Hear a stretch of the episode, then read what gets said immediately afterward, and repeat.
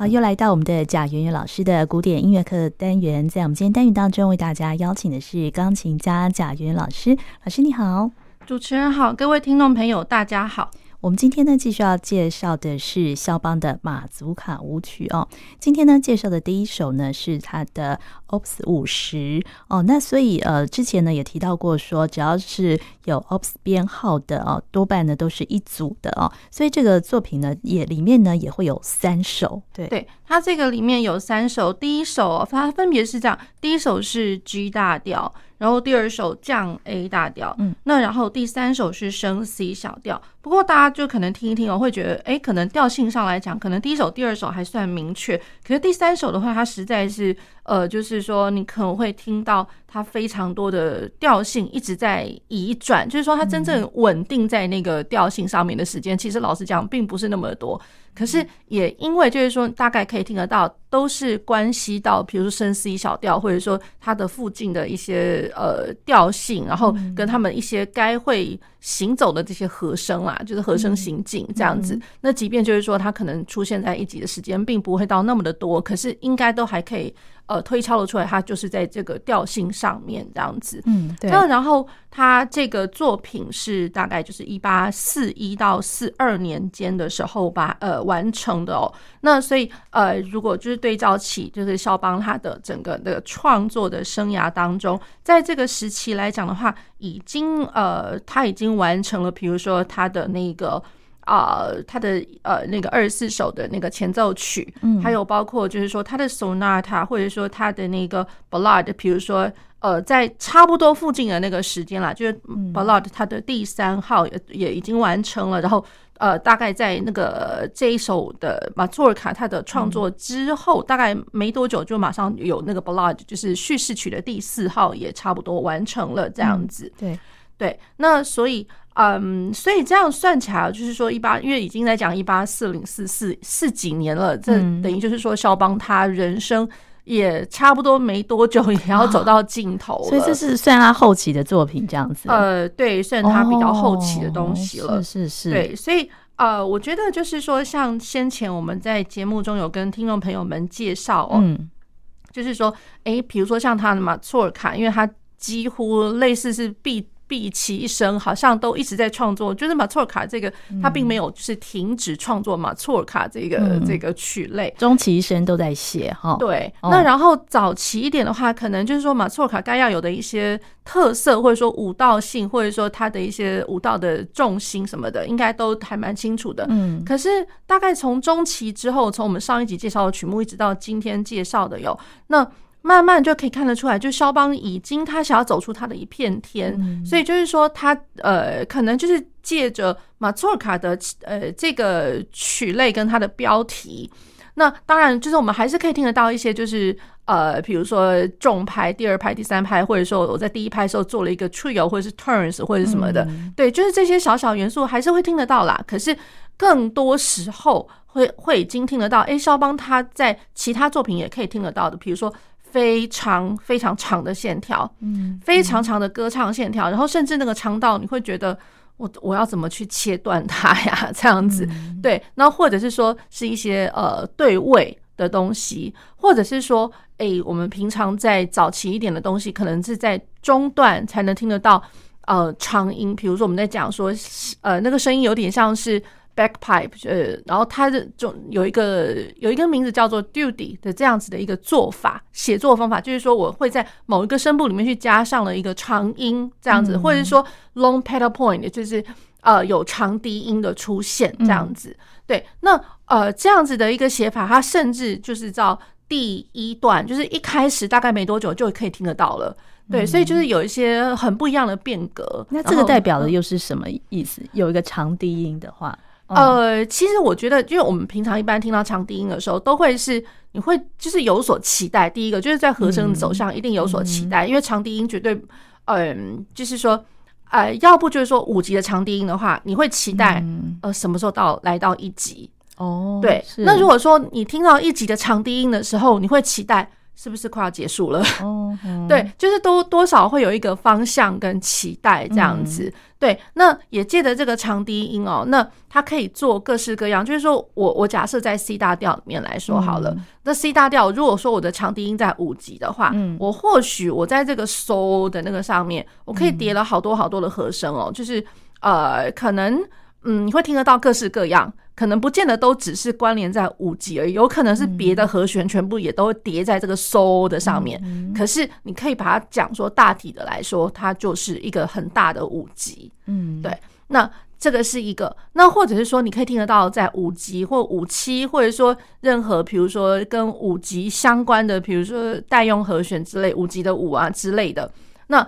呃，五级的各式各样的转位，这样来讲好了，嗯、就是。呃，虽然我的低音是在 So 上面，可是我上面叠着的那些和声的位置是同一个属性，可是位置不太一样。嗯哼，对，可能我上面的高音有可能是 So，有可能是 C，也有可能是 Re，有可能是发，或者是甚甚至其他的音这样子。对，这是我的意思。嗯，好，所以它各式各样的走法，我觉得已经就是变得很自由自在了。嗯，对。那然后，比如说像我们以前呃稍微提过，比如说在古典乐派长低音的用法，好了。他经常会看得到，就是在发展部、发展部，然后要回到再现部的时候，然后就会听得到，哎，一个很长的要回到原调的那个，他会先停在那个属和弦上面。对，那其实呃，可以讲白一点，比如说像啊，如果各位听众朋友有兴趣的话，我们再往回头去听听看，比如说像贝多芬的那个华德斯坦索纳塔，他的。第一乐章，然后他的发展部要回到再现部的时候，它其实是有一个非常非常久的那个。的第二、第二手都洗了，手都洗了，手一直你会一直听到那个收的那个声音。嗯嗯、对，这个就是一个相当好的例子，就是发展部回到在线部。哦，是对。那所以就是说，呃，肖邦沿用这样子的一个做法，然后在他的马卓尔卡里面，嗯、所以即便会觉得说马卓尔卡不是很很短小嘛，哎，奇怪，怎么会很简单的？对，可是这就是该要有的一些蛮特殊的一些手法，都还是可以看得到。哦，所以这个多半就是他在中晚期的作品里面比较会看到的。对。哦，变化对，这样子。那然后呢，我们今天我们第一个介绍的他的 Opus 五十，然后他这个是就是呃一八四一到四二年的时候写成的，嗯、然后第一首是 G 大调，我们可以先来听听看。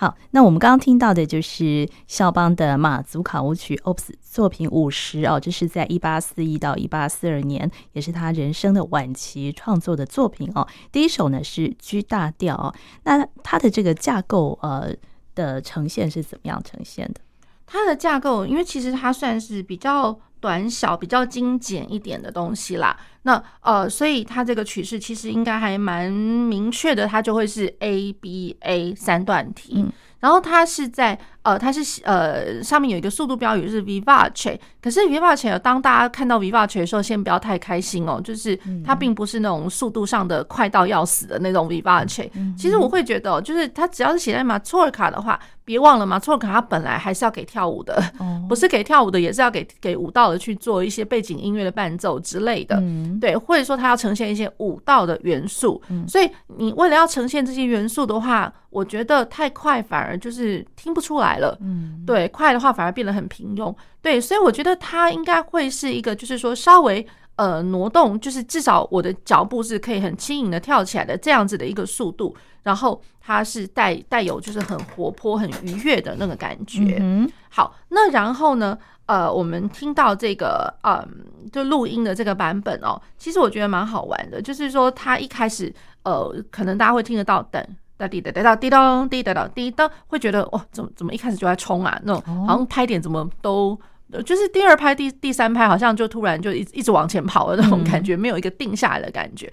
呀，那不过就是我觉得是呃，钢琴家他自己个人的一个诠释啦。可是我觉得他的诠释也蛮好玩，因为其实，在如果大家有办法去看着这个乐谱，盯着盯着乐谱，然后听着我们录音的话，嗯，对，他的那个写法会在第二跟第四个小节的第二排都会有一个重音，嗯，就是而且他那个重音就是整个和弦就啪就这样下去了，嗯，是对，所以呃，有些呃。钢琴家们哦，他们的诠释就会变成说：我为了要去凸显第二小节跟第四小节的这个重心的重音的和弦，所以呢，我还不如就是当哒滴哒哒哒滴当，就是好不容易就是赶快去冲到那个和声去，然后滴哒哒滴叮当哒哒哒哒当哒滴哒哒哒滴当滴哒当滴当当，对，有点类似，就是说我的走向是要。呃，赶快走到那个和声去，然后让大家更明确的听到，哎、嗯，这是我想要表达的一个重点，也就是说，哎，它其实是和和声这样子。嗯，好，那然后呢，呃，就是基于我刚刚呃在节目开头有讲到，就是说他有时候他可能那个句子非常非常的长，嗯，对，那所以就呃听众朋友们哦，有兴趣的话可以去把谱子找出来，这 Opus 五十，光看到它的第一首，第一首它的 legato 的那个线条。嗯的呃，大概在第二句的时候就已经很明确出来，就是哎，八个小节它就给你连成一大句了。嗯，对，那更不用讲了。比如说，在他的那个左手的部分也是一样，比如说左手的低音根音的一个急速的进行啊，啦滴答滴滴滴哒哒哒哒哒哒哒哒，棒，好，所以他这些根音全部都给你用 legato，嗯，都用 legato 线条，这个在。前面一点点的一些舞蹈，比如就比如说马祖尔卡来讲的话，比较少看到，就是说你在、嗯、呃左手的，对，尤其是它是根音，它它是和声的伴奏和和声的根音呐、啊。嗯、那呃，所以我觉得它的那个 legato 的话，也正表示就是说，哎，大家在演奏，比如说我右手呃歌唱的东西，然后搭配了左手的时候，嗯、别忘了左手它。不不会只有他，他不会只是伴奏了，嗯，对，他也要跟着右手一起去歌唱。嗯、那所以有的时候有些呃，比如说我们这有时候在指导一些学生们，其实。我觉得一直在强调读谱的重要啦，嗯、对，那所以有的时候学生就是管他三七二十一啊，那右手当然要唱，然后右手那好像理所当然就是很简单这样子，嗯、可是左手的话就当做就是他永远是陪衬的，所以左手的独立性已经不够好了，嗯、那更何况他会认为就是伴奏，所以我不太需要练那种感觉哦，对，所以我会觉得这是在练习肖邦的时候，其实也会是一个很好的一个机会教育哦，就是左手的独立性。那我们所谓讲那个独立性哦，并不完全只是说我手指头挪动的独立性而已哦。那其实是嗯，在歌唱他自己独立的表现能力，就是说我的左手的歌唱性能不能跟右手在歌唱的时候一样的自在，一样的能够表现。嗯、那如果说我的左手表现跟右手一样好的话，那才叫做独立性真的好。嗯，对。那所以我觉得，反而在练肖邦的时候，反而你的左手要特别拿出来练很多遍。嗯，对。哎、欸，那在这个肖邦的马祖卡舞曲里面，它是不是都会有一段，比方说比较歌唱的旋律，然后再搭配一段比较有舞蹈节奏的？乐段这样子，对，它会是穿插着，可是很难讲，就是说我一开始它就是歌唱，或者是我一开始就是就是那个比较舞蹈的那种，比如说附点啊，比较生动活泼的节奏这样子。更尤其是就是说它的中后期的这些马错卡的作品，其实我觉得真的已经慢慢都颠覆了一些，就是好像我们可以想呃期待，原本以为说它应该会是怎么样，可能比如说我可能一开始就会是。管它是快的舞蹈，或是慢一点的舞蹈，可是比较有生动活泼的节奏，或者说一听就知道，哎，这个节奏可以让我跳起来，哎，这样子。对，那可是有的时候你会觉得听一听，等一下，这这是马错卡吗？然后还会就怀疑了很多次，这样子。他有的时候感觉蛮忧伤的，对，忧伤到你会觉得就是说，他好像什么舞蹈都不是了，他就是一个慢的东西，然后非常非常抒情，非常歌唱。嗯哼，对，所以他这个也借着马祖卡舞曲抒发他。作曲家的一种心情，是不是？就是有时候听起来其实是蛮忧伤的乐段。对，就是因为毕竟他马错卡开始创作的时候，其实是呃那个肖邦他已经流亡到那个法国了嘛，嗯、就之后日后就一直定居在法国了。嗯、对，那所以嗯，我觉得啦，多多少就是说，只要他在法国这个时期这一段时间，他开始创作的一些东西，我觉得多多少少管他在哪一个曲类，嗯、都可以听得到他的一些。嗯，我觉得忧伤的话，可能就是思乡的情怀，嗯、对，去就是可能要要从这方面来联想啊，比较思乡的情怀。那或者是说，哎、欸，有的时候啦，也会是，比如说他在养病，嗯、或者因为他在法国时间也不是说从头到尾都是非常的健康的，所以他的身体状况是一直不是很很漂亮。嗯、那所以就是他会一直在。呃，不同的岛屿上面，不同地方，然后去做一些就是静养这样子。嗯，那可是多多少少可能身体的状况也会让人的情绪多少有一点就是稍微悲观，或者是说他跟呃他每次在度假，比如说他的度假区就是就是在养病啦。那养病的时候，他旁边的人，比如说呃乔治乔治桑这样子，那他们的关系在那个时候真的有没有到这么的好？这样子，我觉得多多少少都。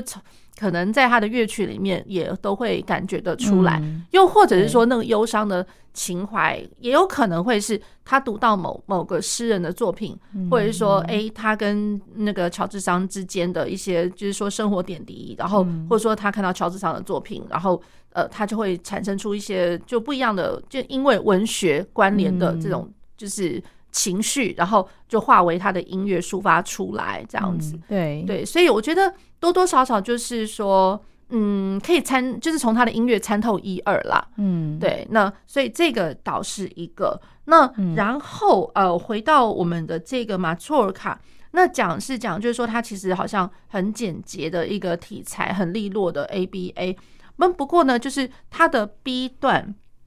，B 段呃，大概就可以开始发现就是。诶，好像你会知道它是在某一个调性上面，可是它不会是一开始的时候就在那个调性，它会给你绕绕绕，就是可能两个小节或者说四个小节为一组，然后它开始做一个模进。那模进就是我们所谓那个魔，就是呃，imitation，大家别别误会了，那个魔不是其他的那个魔的那个意思，就是魔就是有点类似像是模仿或是一个模组。它其实我觉得都是啦，它其实就是一个 pattern，一个不管是说它的和声行进的一个 pattern，或者是说我的音型或者是节奏上面的一个 pattern，然后呢，我可能就是哎经过它，然后再经过下一组，就我有可能是像是我们电脑在讲剪贴 copy and paste，然后第二次再 copy and paste，第三次再 copy and paste，可是我每次就是说我复制然后再贴上的时候。呃，我可能一开始起始的那个点，那个可能啊、呃，那个音高可能就不太一样，那就造就了我音乐上面，因为不同音高，可是同样的素材一直在复制，然后贴上，复制贴上，然后音高我还是会流动，可是相较之下，我的我的音型，我的句子就整个被延展起来了。嗯，对，所以其实我会觉得，就是说魔镜，就是 imitation 这个东西，其实对于乐曲的延展。是非常有帮助的哦，所以这个就叫做魔镜哈。对，魔镜、哦、是。那其实魔镜的话，其实也不是说肖邦才开始创造的。嗯、其实魔镜的话，其实最早早先早先有音乐的时候，就可以差不多听得出来。比如说像。巴洛克时期那个巴克的作品，随、嗯、便去拿他的一个，比如说他的创意曲好了，嗯、就多的是魔镜的模模仿的那个做法。嗯，对，所以其实就是大家可以稍微听听看，嗯、就是说，我觉得哎，他这个是有嗯蛮蛮有特色的。对，这是在 B 段的部分，对 B 段的地方。哦、是那然后再过来，我们可能就稍微看一下他的第二首。嗯，第二首它是呃那个稍快板 Allegretto。Allegretto，那其实它的，因为其实也老实讲也是蛮蛮短小的啦，嗯、一样是 A B A、嗯、A B A。那然后呢，听起来一开始哦会觉得，怎么好像，呃，就是觉得好像好像摇摇篮歌一样哦。哦 对，因为他其实我觉得他中后期的作品哦，多多少少那个马错卡前面前面都加了一个好长的导奏，而且我觉得一首比一首长，就是真的在比长的那个导奏，嗯、然后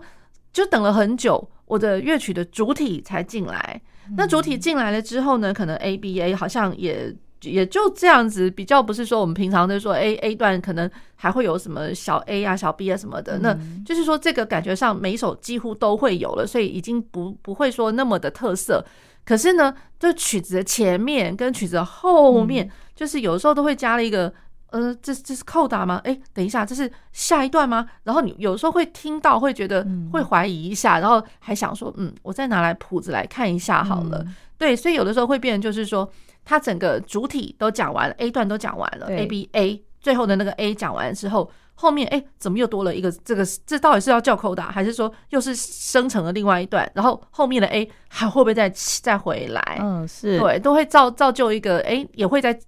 也也会是一个期待的感觉。嗯、好，那我们就先来听他的第二首。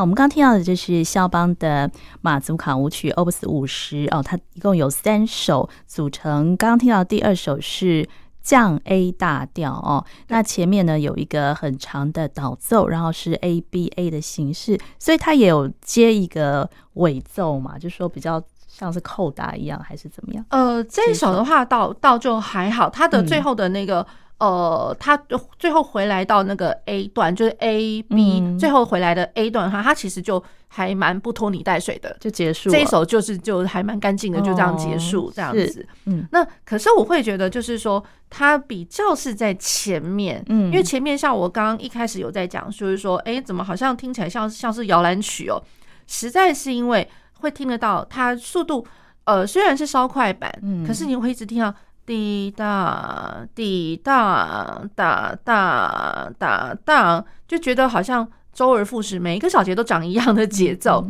然后我的左手是滴答答哦哦哒哒哦哦哒哒，一一直都是一样的东西，所以会觉得哇，这样好像好像是那个你在就是在摇摆那个摇篮哦，就是动呃荡过来又摆过去，又荡过来又摆摆过去。对，所以我觉得，哎、欸，这个一开头有点好玩，所以这样就是一个摇篮曲的一个一个音型吗？这样的一个组成？呃，我多多少少对摇摇摇篮曲的话，其实它也不是说会有一个固定，就是说，哎、欸，听到这个，呃，它一定会是在某种节奏或者说某种音型上面啦。实在是有的时候你会听到，哎、欸，好像是呃同样的呃一个同一同一类型的一个节奏，然后它又不会说到太快。对，然后又其实好像还如歌的，可以歌唱的，这个是我觉得这个是蛮是重点的，可以可以歌唱的。对，那啊，然后如果说每个小节都周而复始，或者说大概你会听到每两个小节，它它那个它的 pattern 不会太长了，对，每一个或每两个小节开始，哎，都会在在同一个和声上面，或者说同一个类同的音型上面一直一直绕着。对，那然后我的呃下面的那个根音，呃，就是说我的和声。变动其实完全就我觉得这样来讲，不能说完全没有了，可是它的变动真的不会太大。嗯、对你都可以大概都可以看得出来，它都会是在某一个和声的属性上面的一个长音这样子。比如说像我们现在这一首，它的开头它一直都是在降咪的上面，它的这个属性长音还蛮长的，所以会觉得哎，我们就可以大概可以可以稍微。去联想一下，就是说，哎，他这样子那个写法，因为真的多多少少一定会联想到他他是 lullaby，哦，对，所以等于就是说我在马祖尔卡前面加加上了一个 lullaby 的东西，嗯，然后好像呢，真正 A 段出来的时候，你会觉得，呃，这个 lullaby 这个是怎样呢？是睡着了吗？然后开始在做梦了吗？这样，它代表一个是怎么样的感觉？我觉得他一开始他的他 A 段真正开始啦，他其实不会太快。不会太快，那然后降 A 大调，嗯，然后它的那个，嗯，我觉得它的那个，哎，怎么讲？节奏型，哒哒哒哒哒哒哒哒哒哒哒哒哒哒哒哒哒哒哒哒哒，好，他的第第一排永远都是哒哒，然后我的第二排是哒哒哒。对，所以就我觉得多多少少还是延续的，就是说，我马凑卡我的重心放在第二排、第二排或第三排，长音在那上面嘛。对，那可是我的左手的伴奏就有那么一丁点像是华尔兹，所以就是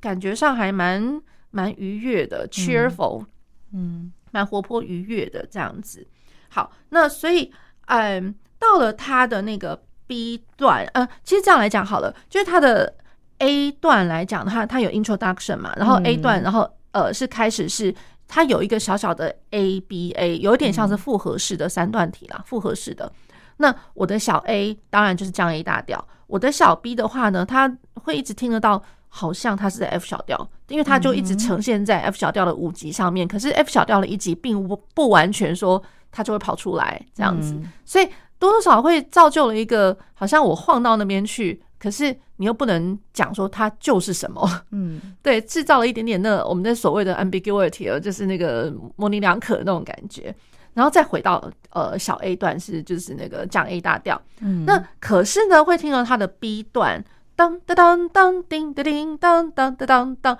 就觉得哇，现在是怎样？这个又是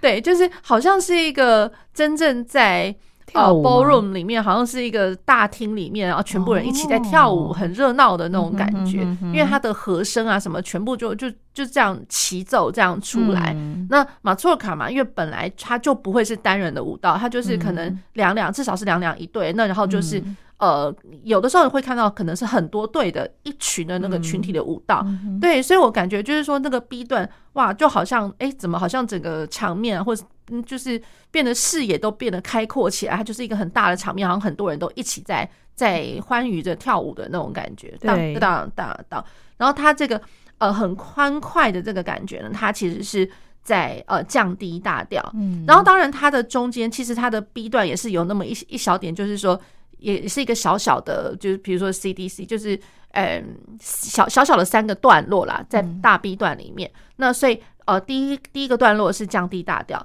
第二个段落的话就是降 B 小调，然后第三个段落是降 D 大调。嗯哼呀，那所以它等于就是说，这算是蛮复合式的啦。所以 A B，然后最后回来的时候就是当然 A 段了。那 A 段的话，感觉上就比较。呃，他就是回来，那所以就没有说像前面就是还有那么长的那个东西的，我觉得他就有点类似是 A B A prompt 的那种感觉。对对，他就很简简洁利落的把它结束了。嗯，对。好，这是在第二首的部分哈。那我们接下来再来听他的第三首。好，他的第三首呢，啊，我选用的其实是。呃，另外一个钢琴家，其实我我等于就是说，这个第一号，然后第二号、第三号，其实我分别选用的是不同钢琴家的那个三首都不一样的，三首不一样的，呃，对，是哦，对，所以不晓得听众朋友们其实不晓得有没有听得出来，对对。那第一首，这呃，刚刚回到第一首的话，第一首我是用的是 Nelson Fryer 的这个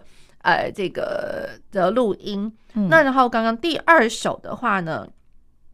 第二首，第二首是那个 Rubinstein 的录音，哦、是。然后第三首的话是那个 Boris Giltburg，这是一个蛮新秀、蛮新锐的一个钢琴家。那可是我老实讲，嗯、这个钢琴家我实在是我我非常喜欢他，嗯，非常非常喜欢。那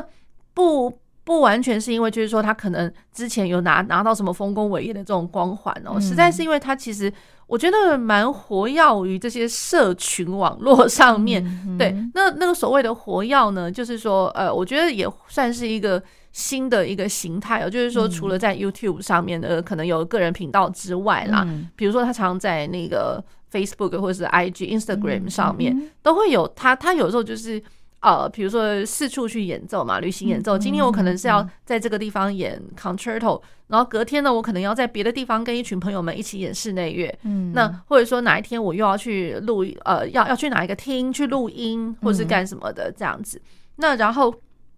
比如说，他常常哎，今天我在做这个这个事情。比如说，我要跟朋友们一起和好了，哎，那因为我提早到，我要去适应音响嘛，嗯，那适应音响，然后适应这个听的那个感觉，那他就自己就随性的就这样就弹上一段，而且弹上一段的时候，他就把它录音录影录起来，就是自己用手机把它录起来。哦，对，他经常就是这样子，所以每天呢，就经常一打开。Facebook，然后如果说你 有持续在关注他的话 啦，其实也不不完全就是说我一定要关注他，可是因为毕竟嘛，大家有玩都会知道，那个系统自己就会就会跳出来嘛。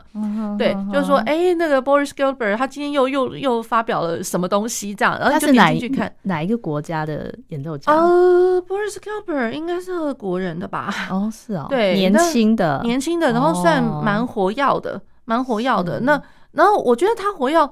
就怎么说呢？他嗯，又不会说像其他的一些音乐家们，有的时候你会听一听，会觉得一样是火药，嗯，可是那个火药的那种感觉哦，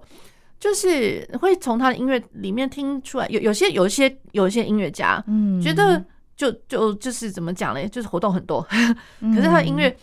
嗯，不要讲说什么有没有内涵好了，有时候会觉得就是说，哎，有一点没有什么变化，浮浮 的、浅浅的那种感觉。对，没有我我喜欢的音乐是那种，就是好像很谦虚，很诚，也不能说很谦虚，因为有时候音乐上的谦虚也怪怪，因为有时候还是要有一点自己个人的一个特色风格。那可是我最最最最希望想要看到的或者听到的，就会是你会感觉出来这个呃音乐家他表现的出来的这个音乐，他够不够诚恳，他有没有把他自己就是说。放真的就是很投入，放在这个音乐里面。可是那个在表现上的时候呢，他自己又不会说太突出。嗯，因为有些人就是有有些音乐家就可能就是自己这个这个部分有点太突出了。那突出到对，就是说好像似乎超过了音乐本身。他本来作曲家，然后透过这个音乐，他他已经把他自己要表达出来的东西，就是化为音乐去讲出来。那可是透过第三者再去演绎的时候呢，那我就会觉得就是说，哎，你要把自己的这个定位，你要放在高于这前面两者，还是说，呃，就是说，我觉得是一个对等的一个状态这样子。那所以我会比较倾向于，就是说，嗯，就是把自己。可能也就是范围大概三分之一，快要到二分之一左右。嗯，对，那可是就是说他蛮诚挚的，就是把呃作曲家他想要表达出来的东西，他就是很诚恳的、很投入的，然后去把它表现出来。这是我非常喜欢 Boris Gilbert 的。然后那更不用讲说他是他真的能弹啊，他是真的能弹，然后常常真的就是看到他就是在试音响嘛，比如说。呃，我觉得他这样算起来也，我说实在话，超级敬业的，也对于自己的表现，他也很在乎。大概几岁啊？他的年纪？呃，三十几吧。哦，那真的非常年轻，对，非常年轻。对对，对，我我是真的还蛮喜欢，就是大家有机会可以就是上网去看看，因为就是的确，因为是有影像的嘛。那比如说他呃，在那个。呃，某一个厅，他可能今天晚上要跟朋友们一起演那个 Shostakovich 的那个钢琴三重奏好了。然后在演之前呢，他可能就开始来上一段，嗯，我今天那我我来试试看好了，那我来弹一段呃，就是 Rachmaninoff 的那个 Piano Concerto，然后他就你就听得到，哎，开始了，就是那个和声什么都开始，然后自己就他自己就把它录起来，然后就 po 出来。哎，那题外话，那他最近有受到因为乌俄战争的影响，影响他的演出吗？因为他是俄国演奏家嘛，有很多人都这样感觉起来应该是，感觉好像是没有 哎、欸，真的、啊？那他应该有常常看到，是哦，他也有很多国外的演出行程，也没有因此被取消。我觉得反而是反而是之前比较常看到他是在他自己的琴房，可能就是他自己居住的地方有钢琴这样子。嗯、对我我反而会觉得是是之前疫情的时候不太能出门，然后音乐会什么都取消光了，这些时候。他那个时候看得出来，都是看起来是在家里录的，然后就会有很多，比如说，诶，他今天来录了一段 Scrubbing 的那个那个 Prelude，或者说 Scrubbing 的那个 Etude 之类的，然后就信手拈来就开始一首又一首接着弹这样子。他脑筋里面或者手上的曲目量是非常的广，而且是。马上。似乎都不太需要再 pick up，就练练习一下，他马上就这样录、嗯、就可以弹得出来。嗯，对。那所以就是我会还蛮 admire，就是觉得说，哎、欸，这个人蛮厉害的。嗯，好。对，那我们我们真的是要去关注一下。好，对，我们可以先听听看，就是说 Boris Gilbert 他演奏的那个 Opus 五十的第三号。嗯。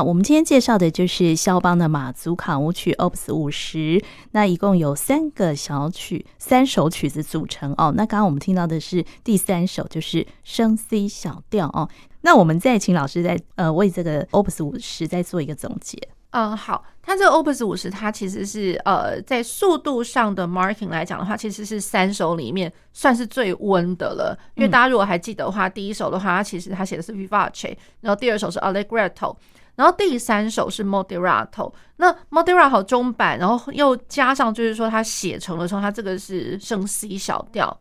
那升 C 小调，所以多多少少小调加上一个就是说大概可以呃中庸的移动的一个速度哦，那。呃，其实多多少少有那么一点点忧伤的一个情怀，嗯，那再加上我觉得他真的很不一样的，就是说他这一首曲子里面有很多时候是左手在跟右手在对话，那所以呃一开始大家就可以听得到那个右手哒滴哒哒哒滴哒哒滴，然后我的好像第二声部也跑出来了滴咚滴咚，然后第三声部咚滴哒哒哒哒哒哒哒。就觉得哇，那我肖邦突然这个地方，你会觉得好像怎么听到那个 counterpoint 的对位，好像突然把 Baroque 时期巴哈的这个手法全部都拿出来。嗯，那其实听众朋友们先不用怀疑，我觉得这才是肖邦他的另外一面哦。因为肖邦其实他不管是演，他不管是写快的或者写慢的东西，他的对位手法，这永远必须要去关注。那肖邦的对位是非常漂亮的，非常非常漂亮的。对，只是说大家常常就会被他那个上面可能会有很多的装饰奏啊，你会觉得哇，好风花雪月的这一段哦，或者说右手很华丽很灿烂，然后左手可能也是很有技技术啊，可能就是我要横跨两个八度的那种演奏手法之类，有的没的。对，就因为常常会听到很多很多他很灿烂的部分，嗯，那就忘了肖邦其实他这个才是他真的最厉害的地方。哦，所以你如果我常常就是在上课的时候，就是跟学生们讲，你把一些就是华丽光彩的东西，你先踢掉，踢掉，那我看看我这个骨架我还剩多少，然后你有办法再把这个骨架从头到尾把它演奏过一遍。那你就会知道，其实哇，他其实肖邦，你很难想象这个人他太厉害了。嗯，他的那些华彩不过就是要延展这些骨架而已。可是他其实很有料，中间是非常实在的一个对位，对位它是非常就是我觉得又好听又实在，这样来讲。嗯，对。那当然就是说这首曲子它有非常长的，就像我刚刚一开始节目有在讲，长到一个会觉得哇，这个 legato。这个句子怎么那么长啊？这样，然后觉得甚至会长过于，就是说八个小节，它会一直在继续延展，然后延展到你不会，你不知道什么时候才会是一个比较恰当的一个 cut off，就是把那个句子给切了的，那就是分隔啦。这样来讲，就是如何去把句子来分隔的这个地方。所以我觉得哇，它这个等于是交织不断，有点交错，就是。延展交错的延展那个长线条，所以这首曲子这真的可以去关注一下。那更不用讲，就是说这首曲子你会觉得说好像有点忧伤，可是它不是完全都都是在升 C 小调，你会听到有太多地方有点像是魔镜。嗯，永远记得那我讲的魔镜的话，第一个它是延展曲子最好的手法。对，可是肖邦他的魔镜有的时候你会听到，哎，是半音一直在极进的变化，半音一就是你会听到，哎。这个小节好像是听起来像是什么调的什么和弦，怎么到下一个小节，哎，怎么怎么又换到另外一个调的，好像是什么调的什么和弦之类的。它那个半音变化是非常的变化多端，也非常的色彩丰富。那所以我觉得相当吸引人，在这首曲子里面。好，那我们今天为大家介绍的就是肖邦的马祖卡舞曲 Opus 五十。今天也非常谢谢贾圆圆老师，谢谢主持人，谢谢各位听众朋友。